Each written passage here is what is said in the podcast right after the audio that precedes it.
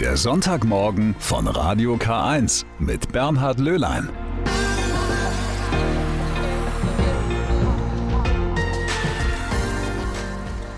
Guten Morgen, ich begrüße Sie ganz herzlich zu drei Stunden Aufwachprogramm. Äh, und das aus gutem Grund. Heute ist nämlich der Siebenschläfertag. Nicht zu verwechseln mit dem Murmeltiertag, obwohl der Siebenschläfer ist ja auch so ein putziges Nagetier. Aber eigentlich hat der Siebenschläfer gar nichts mit dem Siebenschläfertag zu tun. So, jetzt habe ich Sie wahrscheinlich vollkommen verwirrt. Was ist das für ein Tag heute? Woher kommt der Name? Und was hat er mit unserem Wetter zu tun? Das erzähle ich Ihnen alles gleich.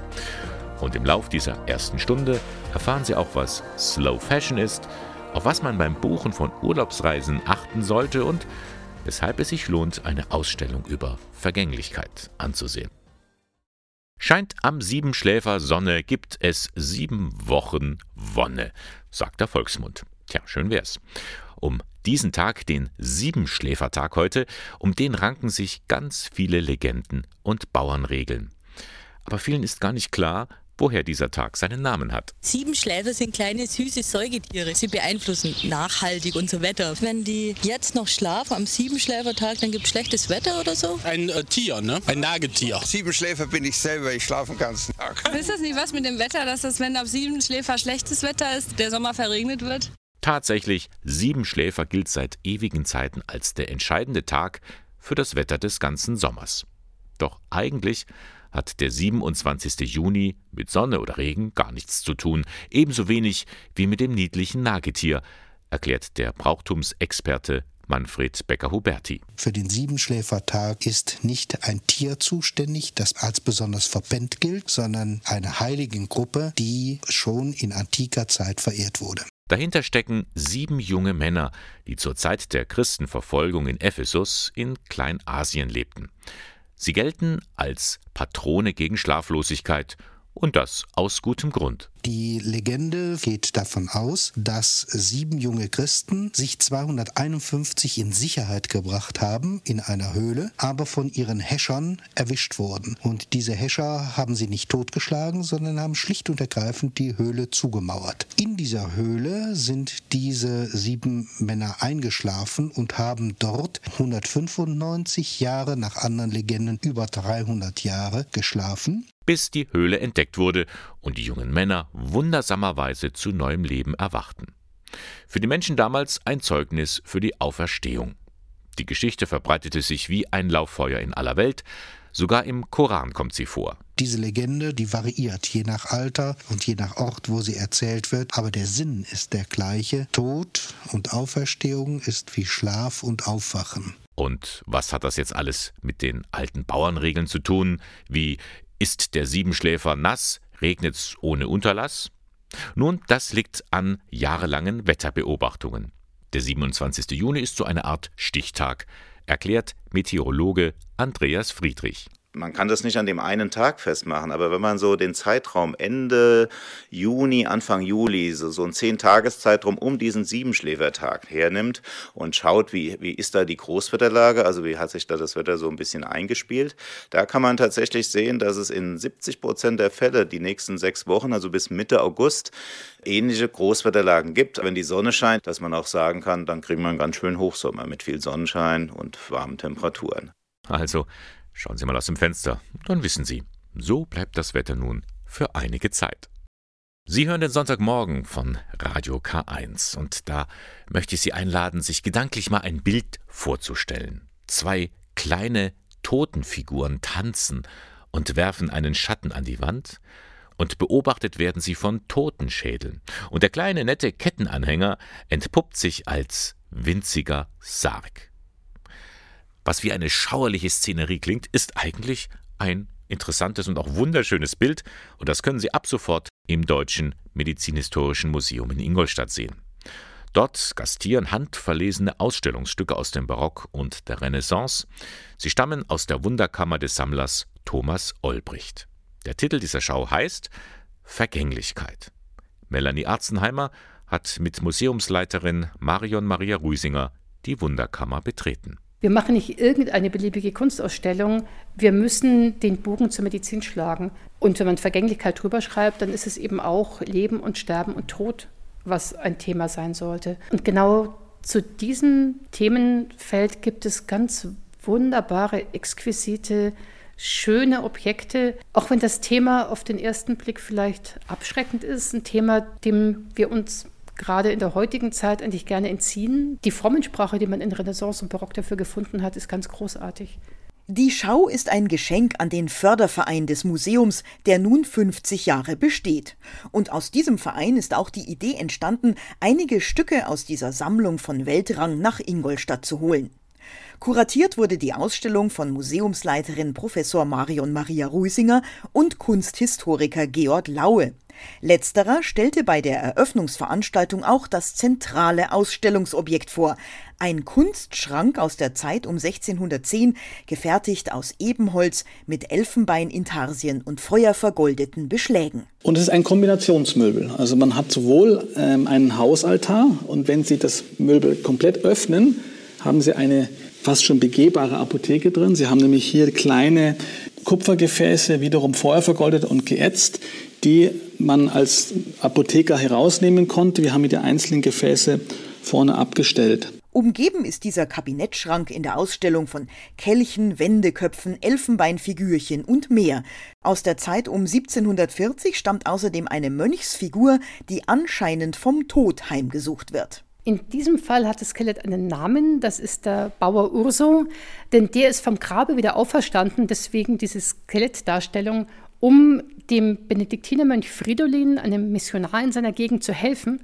Denn er hatte zu Lebzeiten dem Kloster des Fridolins ein großes Anwesen geschenkt und seine Familie wollte nach dem Tod nun den Klosterbrüdern dieses Geschenk wieder wegnehmen. Das hat den Urso so geärgert, dass er zurückgekommen ist unter die Lebenden. Und das erklärt auch, warum er so freundlich Hand in Hand, Arm in Arm mit dem Mönch jetzt entlang spaziert. Er führt ihn nicht in den Tod, sondern er hilft ihm, um diesen Deal richtig abzuwickeln. Der Tod ist in dieser Schau allgegenwärtig, so wie er es in der Zeit des Barock und der Renaissance auch war. Die Corona-Pandemie hat diese Vergänglichkeit wieder zu einem aktuellen Thema werden lassen. Und ich glaube, dass wir dadurch diese Objekte, die Menschen in früheren Jahrhunderten geschaffen hatten, die permanent mit dieser Seuchenangst, mit dieser Katastrophenangst leben mussten, dass wir mit dieser Erfahrung diese Objekte anders sehen, als wir sie noch vor zwei Jahren gesehen hätten, dass wir sie anders verstehen, dass wir uns vielleicht nicht mehr so überheblich davor stellen, sondern mit dem, wie gesagt, mit dem neuen Verständnis und uns eher einreihen in eine lange Reihe von vielen, vielen Generationen von Menschen, die mit dieser Fragilität des Lebens umgehen mussten. Die Sonderausstellung Vergänglichkeit, die Sammlung Olbricht zu Gast im Deutschen Medizinhistorischen Museum. Sie ist bis zum 12. September zu sehen. Auch ohne Voranmeldung können Sie da reingehen. Allerdings dürfen sich in dem Ausstellungsraum nur zwölf Personen gleichzeitig aufhalten. Es kann daher zu Wartezeiten kommen. Informieren Sie sich vorher im Internet unter dmm-ingolstadt.de. Jetzt sieht man sie wieder mit ihren Einkaufstüten durch die Fußgängerzone schlendern, auf der Jagd nach Schnäppchen. Shopping macht Spaß. So lange mussten wir ja darauf verzichten. Nun möchte ich Ihnen die Freude am günstigen Einkaufen nicht verderben, aber haben Sie schon mal überlegt, ein T-Shirt für 2,95 Euro. Hm, wie kann es denn sowas geben? Wer kann denn daran noch verdienen? Sie bestimmt nicht. Die Männer und Frauen, die das T-Shirt herstellen. Denn gerade einmal 0,6 Prozent vom Verkauf fließen an die Arbeiter. Bekleidungsarbeiter zählen zu den unterbezahltesten Arbeitern mit den geringsten Rechten der Welt. Eigentlich müsste man auch Bekleidungsarbeiterinnen sagen, denn es sind 85 Prozent der Arbeiter sind Frauen. Die arbeiten meistens sieben Tage die Woche, rund zwölf bis 16 Stunden täglich. Und wenn sie schwanger sind, arbeiten sie häufig äh, bis zum Tag der Geburt. Dann haben sie eine kurze Mutterauszeit, die natürlich nicht bezahlt ist, und versuchen dann so schnell wie möglich wieder am Arbeitsplatz zu sein. Sagt Annika Neugart. Die Buchautorin hat sich intensiv mit der Textilbranche auseinandergesetzt. Wo kommt meine Kleidung her? Wie wird sie hergestellt? Spätestens seit dem Einsturz einer Textilfabrik in Bangladesch vor acht Jahren mit mehr als 1000 Toten wissen wir, da ist etwas faul. Und dieses Unglück hat bei vielen zu einem Umdenken geführt. Slow Fashion heißt der neue Trend. Slow Fashion ist ökologisch und sozial nachhaltig hergestellte Industriemode. Das ist quasi die Gegenbewegung zur Fast Fashion, der schnellen Wegwerfmode, wie wir sie kennen, die so günstig ist, von der wir sehr viel kaufen können. In der vergangenen Woche hat Annika Neugatt bei einem Online-Vortrag der Katholischen Universität Eichstätt-Ingolstadt über diese Bewegung informiert. Da geht es nicht einfach nur um den Kauf von fair hergestellter Kleidung, es geht darum, sie wieder wertzuschätzen. Das heißt, dass man eben gezielt aussucht, faire Mode kauft, Secondhand-Mode kauft und dadurch auch eine bessere Bindung zur Mode entsteht, weil man das auch viel ähm, intensiver oder zeitintensiver auch ausgesucht hat und meist auch in der Regel mehr dafür bezahlt hat. Das stimmt natürlich.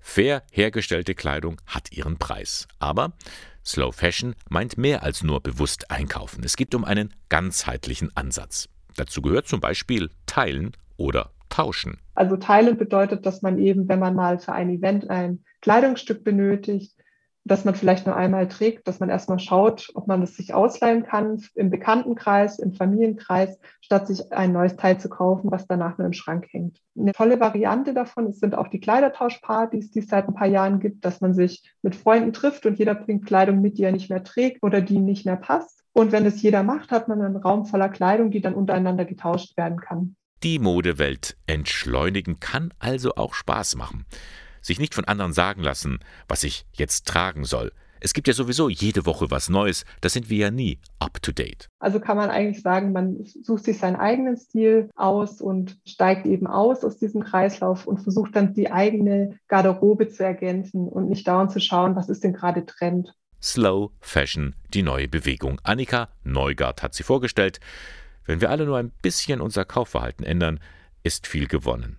Bei uns und vor allem bei denen, die unsere Kleidung herstellen. Das hat uns ganz schön zu schaffen gemacht, dieser Lockdown, Homeoffice und Homeschooling. Seit Monaten steigt das Fernweh. Raus aus den eigenen vier Wänden und ab in den Urlaub. Das ist das, was wir uns alle so vorstellen. Doch bitte nichts überstürzen, rät der Verbraucherservice Bayern im katholischen Deutschen Frauenbund. Das Reiseziel sollte man unbedingt im Auge behalten, empfiehlt Monika Kettemann-Rauschan, Volljuristin und Verbraucherberaterin. Also als Verbraucher sollte man sich zumindest vorab auf der Internetseite des Auswärtigen Amtes zum Beispiel über sein Zielland informieren. Also wie ist das aktuelle Infektionsgeschehen in meinem Urlaubsland? Gibt es irgendwelche Quarantänebestimmungen bei Ein- und Ausreise? Gibt es vielleicht vor Ort Ausgangsbeschränkungen oder sonstige lokale Einschränkungen, die vielleicht meine Reisefreude trüben könnten. Auch der Zeitpunkt der Reise sollte gut gewählt sein. Je später, umso besser. Auch wenn man da vielleicht auf manchen Frühbucherrabatt verzichten muss. Und auch bei der Buchung selbst gibt es so einiges zu beachten. Wenn es möglich ist, sollte man ohne Vorkasse buchen beziehungsweise darauf achten, dass man eine relativ geringe Anzahlung leisten muss. Und dann wäre es gut, wenn man natürlich möglichst genaue schriftliche Vereinbarungen dazu hat, was denn passiert, wenn es Ausgangssperren gibt oder wenn doch plötzlich ein Lockdown verhängt wird. Also je genauer die Vereinbarung in meinem Reisevertrag, desto sicherer bin ich sozusagen, was die Rechtslage dann betrifft. Sagt der Veranstalter eine Pauschalreise ab, hat man grundsätzlich einen Anspruch auf Rückerstattung. Anders bei Reisen, die man selbst gebucht hat. Dann muss ich einfach vor Ort gucken, was sagt meine Hotelbuchung speziell. Ja, da bin ich nicht ganz so geschützt wie beim Pauschalreisevertrag und da kann es passieren, dass ich dann dennoch bezahlen muss, auch wenn vor Ort gegebenenfalls Ausgangssperren sind. Und auf noch etwas weist die Verbraucherberaterin hin. Normalerweise überweist man ja etwa drei Wochen vor Reiseantritt eine Restzahlung. Unter Umständen kann man eine, Achtung, Juristensprache, kann man eine Unsicherheitseinrede anbringen. Und wenn dann zu diesem Zeitpunkt unklar ist, ähm, ob die Reise überhaupt stattfinden kann oder unter welchen Bedingungen oder ob es vielleicht erschwert ist im Urlaubsland, dann kann ich sozusagen diese Einrede einlegen und muss dann erstmal die Restzahlung nicht leisten, bis sozusagen klar ist, kann die Reise überhaupt so stattfinden oder nicht. Soweit ein paar Tipps von Monika Kettermann-Rauschan vom Verbraucherservice Bayern in Ingolstadt, damit der Urlaub auch schon vor Antritt der Reise beginnt. Infos kriegen Sie im Internet unter verbraucherservice-bayern.de. Da finden Sie Hinweise zu Reisen in der Pandemie. Sie ist Jahr für Jahr das größte kirchliche Ereignis im Bistum Eichstätt, die Willibaldswoche. Immer Anfang Juli pilgern Tausende von Gläubigen nach Eichstätt an das Grab des heiligen Willibald. Er war ja im 8. Jahrhundert der erste Bischof. Und da kommen immer so ganz verschiedene Gruppen zusammen. Ehepaare, Lehrerinnen und Lehrer oder Kindergartenkinder, immer mit ihrem eigenen Programm. In diesem Jahr ist das nicht so, wegen Corona. Aber die Willibaldswoche fällt nicht aus, sie wird einfach anders durchgeführt. Und wie? Das möchte ich jetzt von Annika Hell erfahren. Sie ist Mitorganisatorin der Willibaldswoche und jetzt bei mir zu Gast im Studio. Schönen guten Morgen, Frau Hell. Guten Morgen. Weil normalerweise stehen Sie schon seit einigen Jahren immer in dem Zelt bei der Willibaldswoche, helfen mit äh, bei der Essensausgabe, führen die Damen und Herren an ihre Plätze. Dieses Jahr nicht. Dieses Jahr ist doch einiges anders als sonst. Genau, dieses Jahr ist einiges äh, anders als sonst. Dieses Jahr können wir leider pandemiebedingt keine Großveranstaltungen wie in den letzten Jahren organisieren, sondern wir bringen dieses Jahr die Willibaldswoche in die Fläche und feiern in den acht Dekanaten des Bistums, genau mit vielen Veranstaltungen und Angeboten. Das heißt, es sind sogar mehr Veranstaltungen als sonst? Es sind mehr Veranstaltungen als sonst, es sind zwischen 50 und 60 Veranstaltungen insgesamt geplant. Das Motto lautet in Verbindung bleiben. Ist gut gewählt, denn äh, man sieht sich ja vielleicht nicht so wie sonst. Was will dieses Motto ausdrücken? Gerade nach den ganzen Kontaktbeschränkungen, die pandemiebedingt in den letzten Wochen und Monaten waren, haben die Menschen einfach das Bedürfnis, wieder in Kontakt zu kommen und in Verbindung zu bleiben. Dafür wollen wir eben in der Willibaldswoche eben eine Plattform schaffen. Und außerdem beschreibt das Motto die Absicht, eben mit dem Bistum und mit dem Bistumsgründer, dem heiligen Willibald, eben in Verbindung zu bleiben und so mit den christlichen Wurzeln. Äh, nun sind verschiedene Veranstaltungen ja geplant in den einzelnen Dekanaten, also wirklich in der Fläche, genau. im ganzen Bistum. Okay, es sind viele, ich weiß es, aber können Sie so einige Highlights nennen? Das ist wirklich sehr, sehr schwierig, weil es wirklich sehr viele sind. Ein großes Highlight ist mit Sicherheit das Sternpilgern zum Rotsee mit unserem Bischof. Mhm. Ausgehend von fünf Startpunkten im Dekanat Rot-Sparbach gehen eben verschiedene Pilgergruppen zum Rotsee und feiern dann abends mit dem Bischof Open Air an, an den Gottesdienst am Rotsee. Und danach wird im Anschluss noch als Open-Air-Kino der Film Mission Bayern gezeigt, das Leben und Wirken der Missionare Willibald und Waldburger. Das kann man sich alles sehr schön romantisch vorstellen, wenn das Wetter genau, passt. Ja, genau. hoffentlich passt das Wetter, genau. Was haben Sie noch im Angebot? Der BDKJ und die Jugendstelle Weißenburg feiern eine Lichternacht in mhm. Stopfenheim auf der Kirchenwiese. Da findet dann äh, ein Talk mit unserem Bischof zum Thema Eucharistie statt. Auch ich, alles Open Air. Ich merke schon, äh, normalerweise eine Woche lang kommen die Menschen nach Eichstätt zum Grab des heiligen Willibald und zum Bischof, um mit ihm in mhm. Kontakt zu bleiben. Jetzt muss sich der Bischof auf den Weg machen. Genau, das ist auch ein jetzt schönes macht sich der Bischof auf den Weg, genau. Was ist denn in der Region zum Beispiel geboten, hier in Eichstätt-Ingolstadt? Also zum Auftakt der Willibaldswoche am 2. Juli ist in Ingolstadt in der St. Moritz-Kirche ein Night Fever-Abend. Dabei stehen Gebet und Gespräch im Mittelpunkt. In Eichstätt werden dieses Jahr so Geocaching-Touren angeboten für Familien und Gruppen. Die machen sich dann auf die Spuren der Geschwister Willibald und Walburger eben in Eichstätt. Das ist sehr spannend und sollte man es zeitlich nicht schaffen, in der Willibaldswoche teilzunehmen, kann man auch jederzeit die GPS-Geräte ausleihen und wenn man mehrere Familien ist oder mehrere Gruppen, dann kann man das jederzeit auch durchführen. Nun sind das genau. ganz viele Angebote, die Sie ja. uns da jetzt schon benannt haben. Wo gibt es einen Überblick? Kann ich mir da irgendwie die Informationen beschaffen? Also auf der Homepage der Willibaldswoche, auf www.willibaldswoche.de findet man einen Überblick aller Veranstaltungen, eben auch mit Uhrzeiten, Daten und ob Anmeldungen erforderlich sind oder nicht. Und manches kann ich auch im Internet live verfolgen, Gottesdienste? Ja, genau. Das traditionelle Pontifikalamt zum Willibaldsfest am 4. Juli, das wird auf jeden Fall live im Internet, auf YouTube und auf Facebook übertragen. Ebenso auch die Gottesdienste für die Ehejubilare am Richtig. 5. Juli und auch der Diözesane Ministrantentag, den wollen wir nicht außer Acht lassen, für den gibt es auch einen Gottesdienst. Genau, ähm, zum Abschluss der Willibaldswoche wird am 11. Juli um 17.30 Uhr regionaler Gottesdienst aus der Pfarrkirche Deining übertragen. Den organisiert die Jugendstelle Neumarkt. Also ich merke schon, es ist mehr los als sonst. Man kann sogar jetzt äh, viel leichter vielleicht auch teilnehmen an manchen Veranstaltungen, weil man eben nicht nach Eichstätt kommen muss, in Anführungszeichen, genau. sondern von dem Ort aus, wo man ist, in Verbindung bleiben, wie auch das Motto lautet. Mhm. Weil das ist natürlich ein Experiment, diese Willibaldswoche mal so zu machen. Ja. Was hoffen Sie vom Vorbereitungsteam, was dadurch in Bewegung gesetzt werden kann, durch diese Art und Weise, es so zu machen? Also grundsätzlich aufgrund der Anzahl der Veranstaltungen auf jeden Fall viel mehr Menschen zu erreichen, als die zentrale Woche eben in Eichstätt erreicht. Wir versuchen natürlich das Zusammengehörigkeitsgefühl als Glaubensgemeinschaft zu stärken. Ich habe schon den Eindruck, Sie haben große Freude, an diesem Jahr mitzuwirken, auch wenn es anders ist als sonst. Ja, es macht auf jeden Fall äh, sehr viel Spaß, weil sich ganz neue Kooperationsmöglichkeiten bieten, so mit verschiedenen Gruppen, Vereinen oder Pfarrverbänden. Das macht echt wahnsinnig viel Spaß. Und wir freuen uns über jeden, der mitmachen will und sind da immer auf der Suche nach neuen Kooperationspartnern. Denn nach genau. der Willibaldswoche ist vor der Willibaldswoche. Richtig, und richtig. mal sehen, wie sich dieses Modell von diesem Jahr in den nächsten Jahren vielleicht äh, weiterentwickeln kann. Genau, wir sind immer auf der Suche nach neue kreative Wege. Kreativität und Innovation ist gefragt in Genau. Bistum Eichstätt.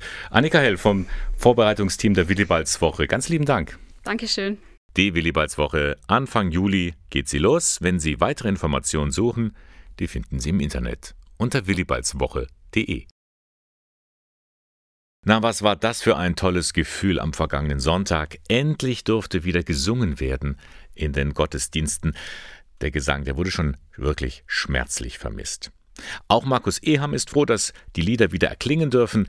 Ist er doch Professor für Liturgik, Musik und Stimmbildung an der Katholischen Universität Eichstätt-Ingolstadt. Ich hatte gerade am vergangenen Samstag die schöne Gelegenheit, in München einen festlichen Gottesdienst zu gestalten und erstmals wieder mit einer Chorbesetzung und mit einem Instrumentalensemble, alles auf Abstand natürlich. Und es war wirklich für alle Beteiligten ein, eine Befreiung und ein, ein tolles Erlebnis, endlich mal wieder miteinander singend zu kommunizieren oder sich singend zu erleben. Ja, es war wirklich eine, eine tolle Sache. Wenn Sie mal das Gotteslob zur Hand nehmen und da ein bisschen blättern, dann werden Sie tatsächlich öfters den Namen Eham entdecken. Ja, weil Max Eham, mein Onkel, viel komponiert hat, das ins Gesangbuch, äh, vor allen Dingen im Eigenteil München-Freising eingegangen ist.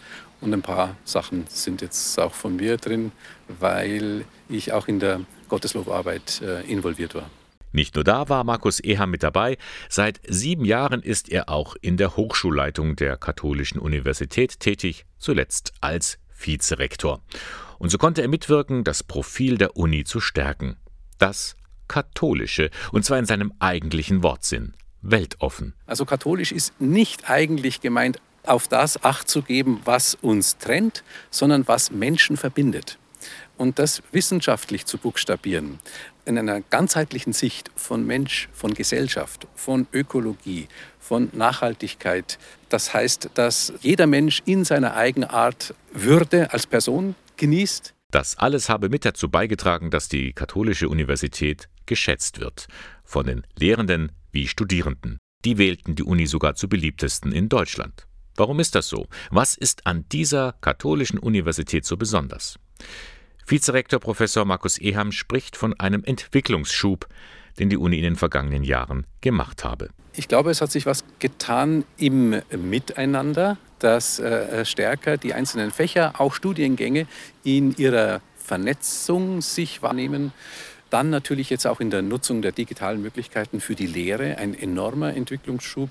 Nun geht Markus Eham zum 1. Juli in den Ruhestand. Sein Nachfolger als Vizerektor steht auch schon fest, Klaus Mayer, Professor für Journalistik. Er möchte die Katholische Universität vor allem im Bereich der Bildung stärken. Zum Beispiel Bewusstsein dafür schaffen, dass Demokratie in unserem Land gar nicht so selbstverständlich ist, wie wir meinen. Nur dann werden wir die Herausforderungen der Zukunft auch meistern können, wenn wir möglichst viele mitnehmen in diesem Diskursraum. Man kann auch sagen, diese Krise der Demokratie, wenn man so will, ist auch eine Krise von Öffentlichkeit. Wie gehen wir öffentlich miteinander um? Wie diskutieren wir? Also beschimpfen wir uns auf Social Media oder tauschen wir uns wirklich mit Argumenten aus und geben dann auch mal zu, wenn der andere recht hat ähm, und, und finden wir gemeinsam die Lösung. Das äh, finde ich, das gehört einfach äh, zur, zur, DNA von Demokratien dazu und das, das, das gehört auch für eine gute Bildung auch mit dazu. Die Katholische Universität Eichstätt-Ingolstadt. In der Hochschulleitung hat es einen Wechsel gegeben. In ihrer Ausrichtung bleibt sie sich aber treu. Gut so. Gut Ding braucht Weile, heißt es so schön, aber mehr als 300 Jahre warten, das ist vielleicht der guten Weile etwas zu viel. Trotzdem, es hat sich gelohnt, dieses Warten, denn jetzt hat Papst Franziskus ein Wunder anerkannt, und zwar von dem aus Eichstätt stammenden Jesuitenpater Philipp Jeningen. Damit steht einem Seligsprechungsprozess nichts mehr im Wege. Doch der Reihe nach. Wer war Pater Philipp Jeningen, nachdem auch ein Platz in Eichstätt benannt ist? Sein exaktes Geburtsdatum ist nicht bekannt, getauft wurde er im Januar 1642 in Eichstätt. Philipp Jeningen war das vierte von elf Kindern des Goldschmieds und Bürgermeisters Nikolaus Jeningen und seiner Frau Anna Maria. Er lebte in einfachen Verhältnissen auf, in der vom Dreißigjährigen Krieg fast völlig zerstörten Stadt Eichstätt. Nach dem Abitur studierte er in Ingolstadt Philosophie und Theologie. Mit 21 Jahren trat er in den Jesuitenorden ein. 1672 wurde er im Eichstätter Dom zum Priester geweiht. Was damals schon bei ihm auffiel, erzählt Liturgiereferent Werner Henschel einmalige Kombination, dass er ein unwahrscheinlich tätiger Mensch war, der gleichzeitig all das aus einer großen Innerlichkeit und Verbundenheit mit der Gottesmutter tat. Wie er das zeitlich und kräftemäßig auf die Reihe gebracht hat, das ist imponierend. Der größte Wunsch von Pater Philipp Jeningen war es, nach Indien in die Mission zu gehen. Dieser Wunsch wurde ihm aber nie erfüllt. Dafür fand er in Ellwangen sein Indien. Er baute ab 1680 den Wallfahrtsort auf dem Schöneberg auf und war als Volksmissionar unterwegs. Er war nun sicher nicht das, was man einen stark ausgeprägten intellektuellen Typ nennen würde. Er sah in sich auch nicht den großen Prediger, aber er hatte Gespür für die Nöte, für die körperlichen und geistigen Nöte der Menschen. Härteste Askese, Visionen und Schauungen, ein Tag, der um zwei Uhr morgens begann und die innige Verehrung Mariens. All das prägten den Mann, der schon zu Lebzeiten als Heiliger bezeichnet wurde. Und wenn es hieß, der gute Pater Philipp kommt, man ist ihm entgegengelaufen, hat die Glocken läuten lassen und er hat ihnen dann wohl sehr deutlich ins Gewissen geredet, weil der Bußgedanke, die Hässlichkeit der Sünde, direkt ein Ausdruck von ihm, die hat er sehr unterstrichen. 1704 verstarb er im Alter von 62 Jahren. Seine Grabstätte in Ellwangen in der Ostalb wurde zur Pilgerstätte. 1704 wird von einer Gebetserhörung von einer Frau berichtet. Viele Leute wandten sich in ihren Anliegen an den guten Pater Philipp an seinem Grab. Und das tun sie bis heute, weiß der Theologe Wolfgang Steffel. Er hat sich intensiv mit dem Leben von Philipp Jeningen auseinandergesetzt. Sein Grab ist ein Ort, wo die Menschen aus der Stadt gewissermaßen hinabsteigen mit ihren Anliegen, mit ihren Sorgen, da auch Ruhe finden, ein Gebet sprechen und auch wieder verändert auf den Marktplatz hinauskehren. Das Bistum Rottenburg-Stuttgart, zu dem Ellwangen gehört, hat immer wieder den Seligsprechungsprozess vorangetrieben. Was aber bisher fehlte, war die offizielle Anerkennung eines Wunders. Und das ist jetzt geschehen. Vor 40 Jahren hat eine Familie um Heilung für einen todkranken Mann gebeten. Sie wandten sich an den guten Pater Philipp im Gebet um Hilfe. Und der Mann ist tatsächlich gesund geworden, obwohl medizinisch eigentlich nicht erklärbar. Dass dieses Wunder bekannt wurde, daran hat der Rottenburger Bischof Gebhard Fürst einen erheblichen Anteil. Im Jahr 2004 habe ich einen großen Festgottesdienst in Ellwangen in der Basilika gehalten, aus Anlass seines 300. Todestages. In meiner Predigt habe ich darauf hingewiesen, dass ein Seligsprechungsprozess läuft, dass wenn jemand eine besondere Gebetserhörung kennt und um sie weiß, dass er das mir mitteilen soll. Und tatsächlich hat der Bischof einen Brief bekommen, und zwar von eben jener Familie, die um Heilung gebeten hatte. Das war in den 80er Jahren, also noch gar nicht so lange her. Die Person lebt heute noch.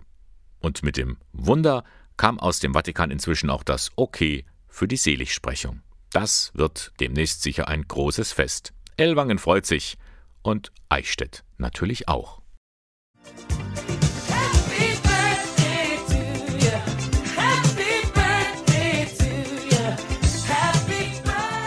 Ja, herzlichen Glückwunsch zum 100. Geburtstag. So alt ist in diesen Tagen das Bistum Dresden-Meißen geworden. Natürlich ist es viel älter.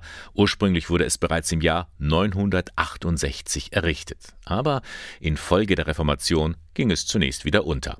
Erst am 24. Juni 1921, also vor 100 Jahren, wurde es neu errichtet. Okay, und was hat das jetzt mit uns zu tun? Schon so einiges, denn zu DDR-Zeiten pflegte das Bistum Eichstätt eine Partnerschaft mit der ostdeutschen Diözese. So war das Eichstätter Domkapitel genau am 3. Oktober 1990 zu Besuch in Dresden, also in der Nacht, in der die deutsche Einheit gefeiert wurde. Mit dabei war auch der inzwischen verstorbene Domkapitular Bernhard Meyer. Ein Teil von uns ist dann noch in die Stadt gegangen und hat also auf der Straße die Menschen erlebt und erfahren und waren restlos beeindruckt, einerseits von der Freude, aber auch von der Disziplin, mit der diese Menschen den Übergang äh, erfahren haben. Für mich war es ein ungemein starkes Erlebnis, sagen zu können, ich stehe einfach jetzt in Dresden. Nicht irgendwo in Deutschland, sondern in dieser Stadt, die ja doch zu dem Teil gehörte, von dem wir doch letztlich abgeschlossen waren. Und das ist einfach jetzt Deutschland. Das ist Deutschland, mein, mein Heimatland, mein Vaterland. Auch nach der Wende wurde die Partnerschaft weitergepflegt. 1992 zum Beispiel. Das war ja auch die Zeit, als die Computer in die deutschen Büros Einzug erhielten.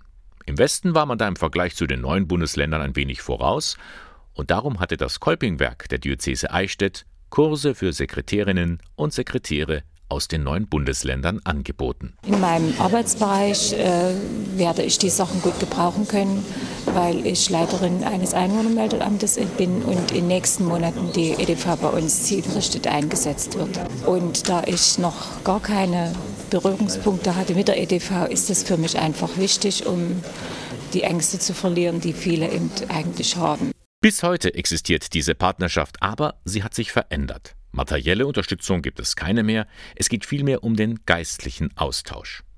Bischof Heinrich Timmer-Evers von Dresden-Meißen war vor drei Jahren zuletzt in Eichstätt. Und da berichtete er, wie die Katholiken in einer Minderheitensituation ihren Glauben leben. Neulich hat mir jemand erzählt, ein Mitarbeiter, da ist die Großmutter gestorben und äh, die ganze Familie, eine katholische Familie, blieb beim Sterben dabei und blieb auch nach dem Sterben bei der Großmutter, haben sich da versammelt, haben gebetet. Das war für die Krankenschwestern und Krankenpfleger so ein starkes Zeugnis, weil sie in der Regel das anders erleben, dass sie kurz vorm Sterben, dass die Angehörigen dann weggehen. Und allein schon das war ein Zeugnis, äh, weil darüber kam, wir haben Hoffnung, dass das Leben nicht äh, zu Ende ist, sondern dass sie im Leben, dass sie bei Gott leben. So, das, ist, das allein schon ist ein Zeugnis. Genau das macht diese Partnerschaft aus. Das persönliche Gespräch, sich einander begegnen, neue und alte Bundesländer, Christen in Ost und West. Herzlichen Glückwunsch dem Bistum Dresden-Meißen zum 100-jährigen Diözesanjubiläum. Sie war die erste, Ilona Kuffer aus Heppberg. Sie war die erste Person, die bei der Caritas im Bistum Eichstätt einen Bundesfreiwilligendienst geleistet hatte. Das war vor genau zehn Jahren.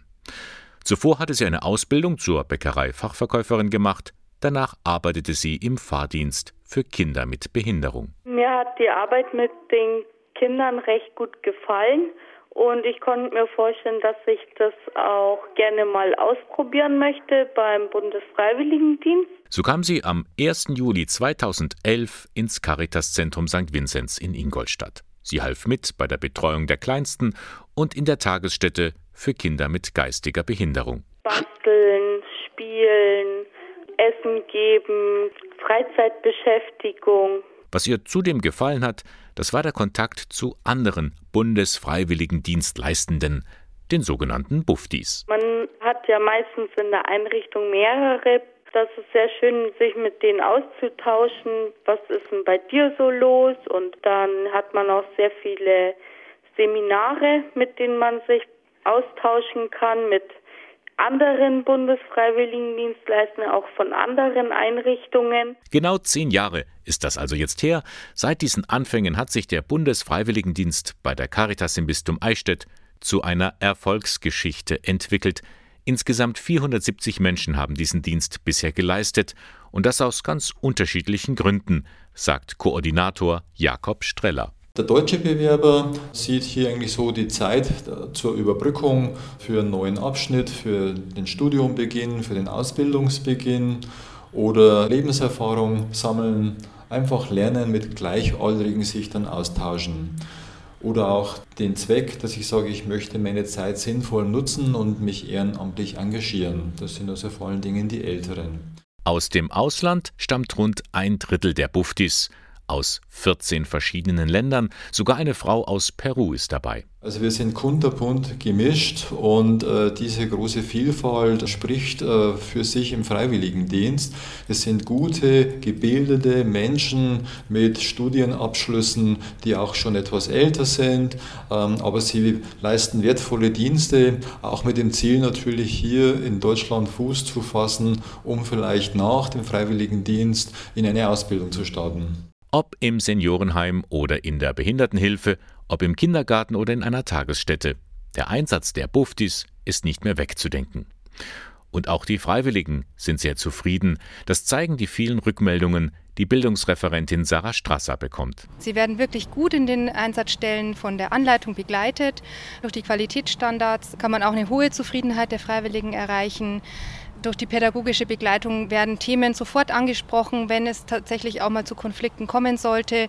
Es wird sofort geklärt, damit auch eben der Weg weitergegangen werden kann. Und so, denke ich, sind alle Seiten rundum zufrieden. Das bestätigt auch Jakob Streller, der viele persönliche Erfahrungen gesammelt hat. Ich erinnere mich zum Beispiel auch an ein junges Mädchen, das schon verschiedene Ausbildungen begonnen hat und überlegt hat, was jetzt tun, hat sich dann entschieden, einen Freiwilligendienst in einem Seniorenheim zu leisten und hat sich dann letztendlich nach dieser Zeit entschieden, äh, eine Ausbildung als Krankenschwester zu starten. Also sie ist im sozialen Bereich geblieben. Das ist immer sehr schön zu hören, dass Leute einen passenden Arbeitsplatz für die Zukunft finden sowie auch die erste Bufti bei der Caritas, Ilona Kuffer. Nach dem Bundesfreiwilligendienst habe ich eine Ausbildung zur Kinderpflegerin gemacht, weil mir die Arbeit mit den Kindern sehr gut gefallen hat und ich mir das auch weiterhin für mich vorstellen konnte. Nach dieser Ausbildung habe ich angefangen als Schulbegleitung. Zehn Jahre Bundesfreiwilligendienst. Die Caritas im Bistum Eichstätt bietet diesen Dienst natürlich auch weiterhin an. Es sind immer wieder Plätze frei und da können Sie sich übrigens direkt bei Jakob Streller und Sarah Strasser informieren. Am kommenden Samstag, den 3. Juli, da werden Sie ab 8 Uhr auf dem Eichstätter Marktplatz über den Bundesfreiwilligendienst informieren. Für viele war das schon ein ziemlich seltsames Bild, als Kardinal Marx eigentlich von seinem Amt als Erzbischof von München-Freising zurücktreten wollte und es nicht durfte. Der Papst hat gesagt, mach weiter, und der Kardinal gehorchte. Tja, so tickt halt die katholische Kirche.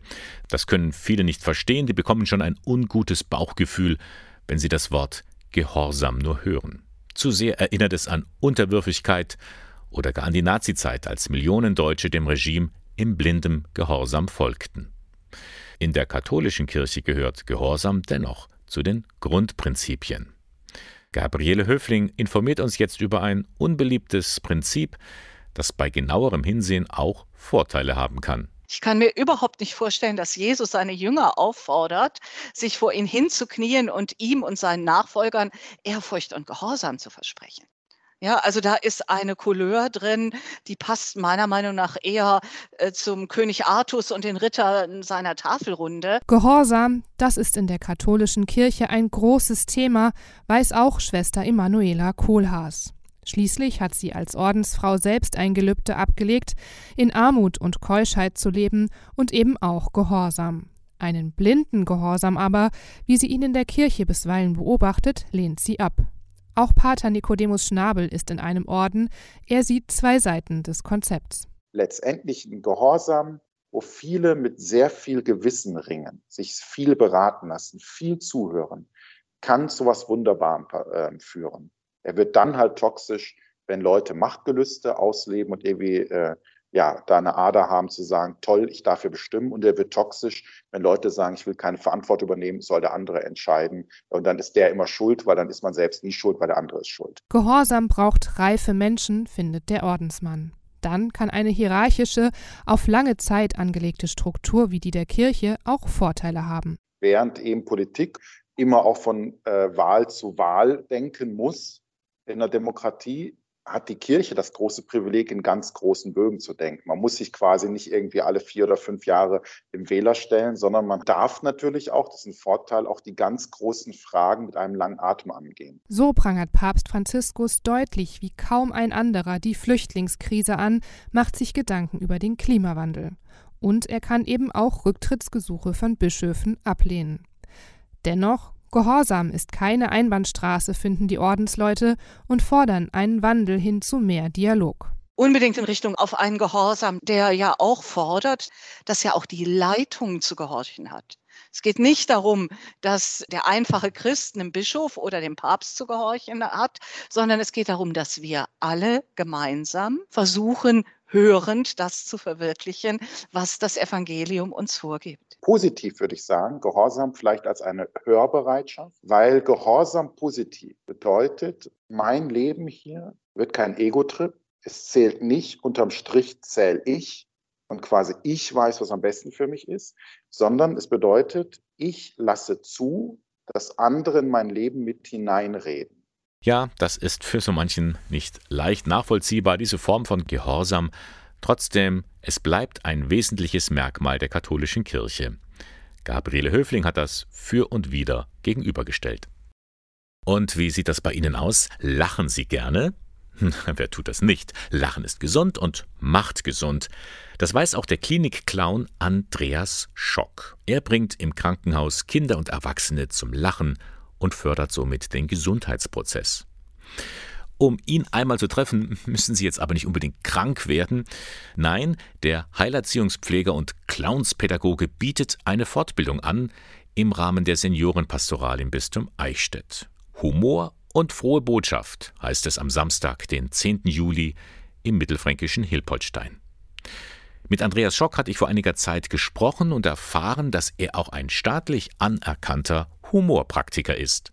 Ja, über meine Diplomarbeit äh, habe ich mich mit Humor beschäftigt und ich wollte ihn immer praktisch anwenden, weil Bücher gelesen habe ich da genügend, aber mir ging es darum, auch eine Humorgruppe im Altenheim zu gründen und das war dann schon die erste Anwendung. Humor praktisch. Wie kann das ausschauen, auch im Alltag? Und äh, da ich das jetzt ja länger versuche, ist auch klar, dass ich staatlich irgendwie vom Finanzamt mal beobachtet bin und dann wurde einfach mal geklärt, was ich da eigentlich tue. Eben, ich gebe Vorträge über das Thema Humor und das ist mir sehr wichtig, auch da Menschen anzuregen, darüber nachzudenken. Und deswegen dieser Titel, der auch vom Finanzamt akzeptiert wird? Richtig, ja, ja. weil ähm, es ist eine kleine Nebentätigkeit, ehrenamtlich mhm. geworden, aber dann ist es klar, was ich tue. Und das einem Finanzamt zu erklären, das ist auch schon sehr lustig. Ja. Staatlich bekannter Humorpraktiker. Sie geben Vorträge. Was wollen Sie den Leuten vermitteln? Ja, dass ähm, Liebe, Glück und Humor Begriffe sind, die für den Menschen sehr wichtig sind und ähm, eben auch die frohe Botschaft für alle, die christlich leben wollen, schon auch Herausforderungen sind. Und ich versuche die zu verbinden und erkläre, was Humor ist, aber ich äh, sage auch immer, wo sind die Grenzen des Humors, wo können wir Menschen auch verletzen, auf dem Weg vielleicht zu einem gesunden Humor zu kommen, der uns allen gut tut. Mhm. Sie haben gerade gesagt, Sie versuchen die christliche Botschaft mit Humor zu verbinden. Glaube und Humor, passt das zusammen?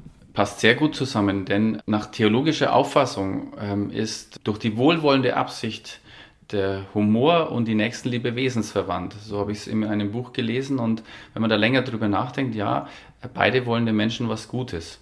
Und äh, die frohe Botschaft auch mit Leben zu füllen, mit Menschlichkeit, da hilft der Humor sehr, in diese Verbindung zu kommen und eben hinauszutragen. Denn genau das heißt ja eigentlich die frohe Botschaft. Vielleicht ist Lachen auch immer so das Synonym für vieles, aber froh zu sein äh, muss ja nicht nur übers Lachen kommen, sondern es ist die Grundstimmung, wenn ich Menschen begegne, wie ich sie auch inspiriere. Und wenn die das so verstehen und ich über frohe Botschaft spreche, was das Leben betrifft, auch vielleicht das ewige Leben, dann sollte das eben nicht nur als Text kommen, sondern vielleicht auch als lebendige Botschaft. Und wenn Sie mit Andreas Schock lachen möchten, die Veranstaltung für Mitarbeitende im Seniorenbereich, aber auch grundsätzlich für alle Interessierte, die findet statt am Samstag, den 10. Juli von 9.30 Uhr bis 17 Uhr und zwar in Hilpoltstein in der Caritas Begegnungsstätte für Senioren.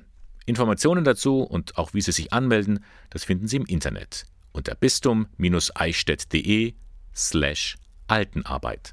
Der Sonntagmorgen mit Radio K1 geht so langsam zu Ende. Drei Stunden waren das jetzt am Siebenschläfertag heute. Und wir blicken noch mal kurz zurück, was es da so alles gab in der Sendung. Da, da habe ich Ihnen zum einen Slow Fashion vorgestellt, die neue Art, wie wir mit unserer Kleidung umgehen. Annika Neugart ist da Fachfrau und sie empfiehlt uns, nicht immer alles gleich wegzuwerfen, nur weil es mal nicht ganz so optimal aussieht. Wenn Dinge kaputt sind, sollten wir sie nicht einfach wegwerfen, nur wegen einem kleinen Loch, Es ist eigentlich unfassbar, dass man das heutzutage sagen muss, aber so ist es ja leider. Jeder sollte wieder lernen, wie man einen Knopf annäht oder einen Reißverschluss ersetzt oder auch ein Loch flickt. Wer keine Zeit hat oder handwerklich nicht so begabt ist, kann auch eine Änderungsschneiderei aufsuchen oder einen Schuhmacher. Einfach mal Schuhe neu besohlen lassen oder den Mantel reparieren lassen. Die gibt es eigentlich in jeder Stadt, diese kleinen Läden. In der Sendung haben wir auch gehört, was Sie tun können, wenn Sie jetzt auf Reisen gehen möchten. Passen Sie auf, wenn Sie dafür Ihren Urlaub buchen. Die Verbraucherberaterin Monika Kettemann-Rauschan, die empfiehlt im Vorfeld verschiedene Angebote zu vergleichen. Viele Reiseveranstalter bieten schon sogenannte Preis-Zurück-Garantien an oder man schaut ins Kleingedruckte. Viele bieten eben auch ohne Angabe von Gründen kostenlose Stornierungen an. Oder ähm, vielleicht habe ich auch eben kostenlose Umbuchungsmöglichkeiten im Fall von Schwierigkeiten. Ja, und dann haben wir in der Sendung natürlich auch über den Freiwilligendienst berichtet. Zehn Jahre gibt es den schon auch im Bistum Eichstätt. Jakob Streller von der Caritas kann da nur Gutes berichten. Ich kann nur sagen, es ist die Entwicklung sehr, sehr positiv gewesen. Wir sind einfach kontinuierlich gewachsen. Wir haben äh, immer gute Nachfragen im Bundesfreiwilligendienst gehabt. Wir konnten viele neue Einsatzstellen hinzugewinnen. Äh, wir hören auch sehr Positives von den Freiwilligen, die auf Seminaren regelmäßig gehen. Sie lernen einfach gut dazu. Das Zusammengehörigkeitsgefühl ist unheimlich gut gewachsen. Kleine Eindrücke von der Sendung heute können Sie alles nochmal in Ruhe nachhören unter www.radiok1.de. Da finden Sie den Sonntagmorgen heute bei Sendungen zum Nachhören. Das war Radio K1, der Kirchenfunk im Bistum Eichstätt. Sie finden uns in Eichstätt in der Luitpoldstraße 2. Moderation und Redaktion der Sendung Bernhard Löhlein. Ich wünsche Ihnen jetzt noch einen schönen Sonntag. Wir hören uns dann nächste Woche wieder.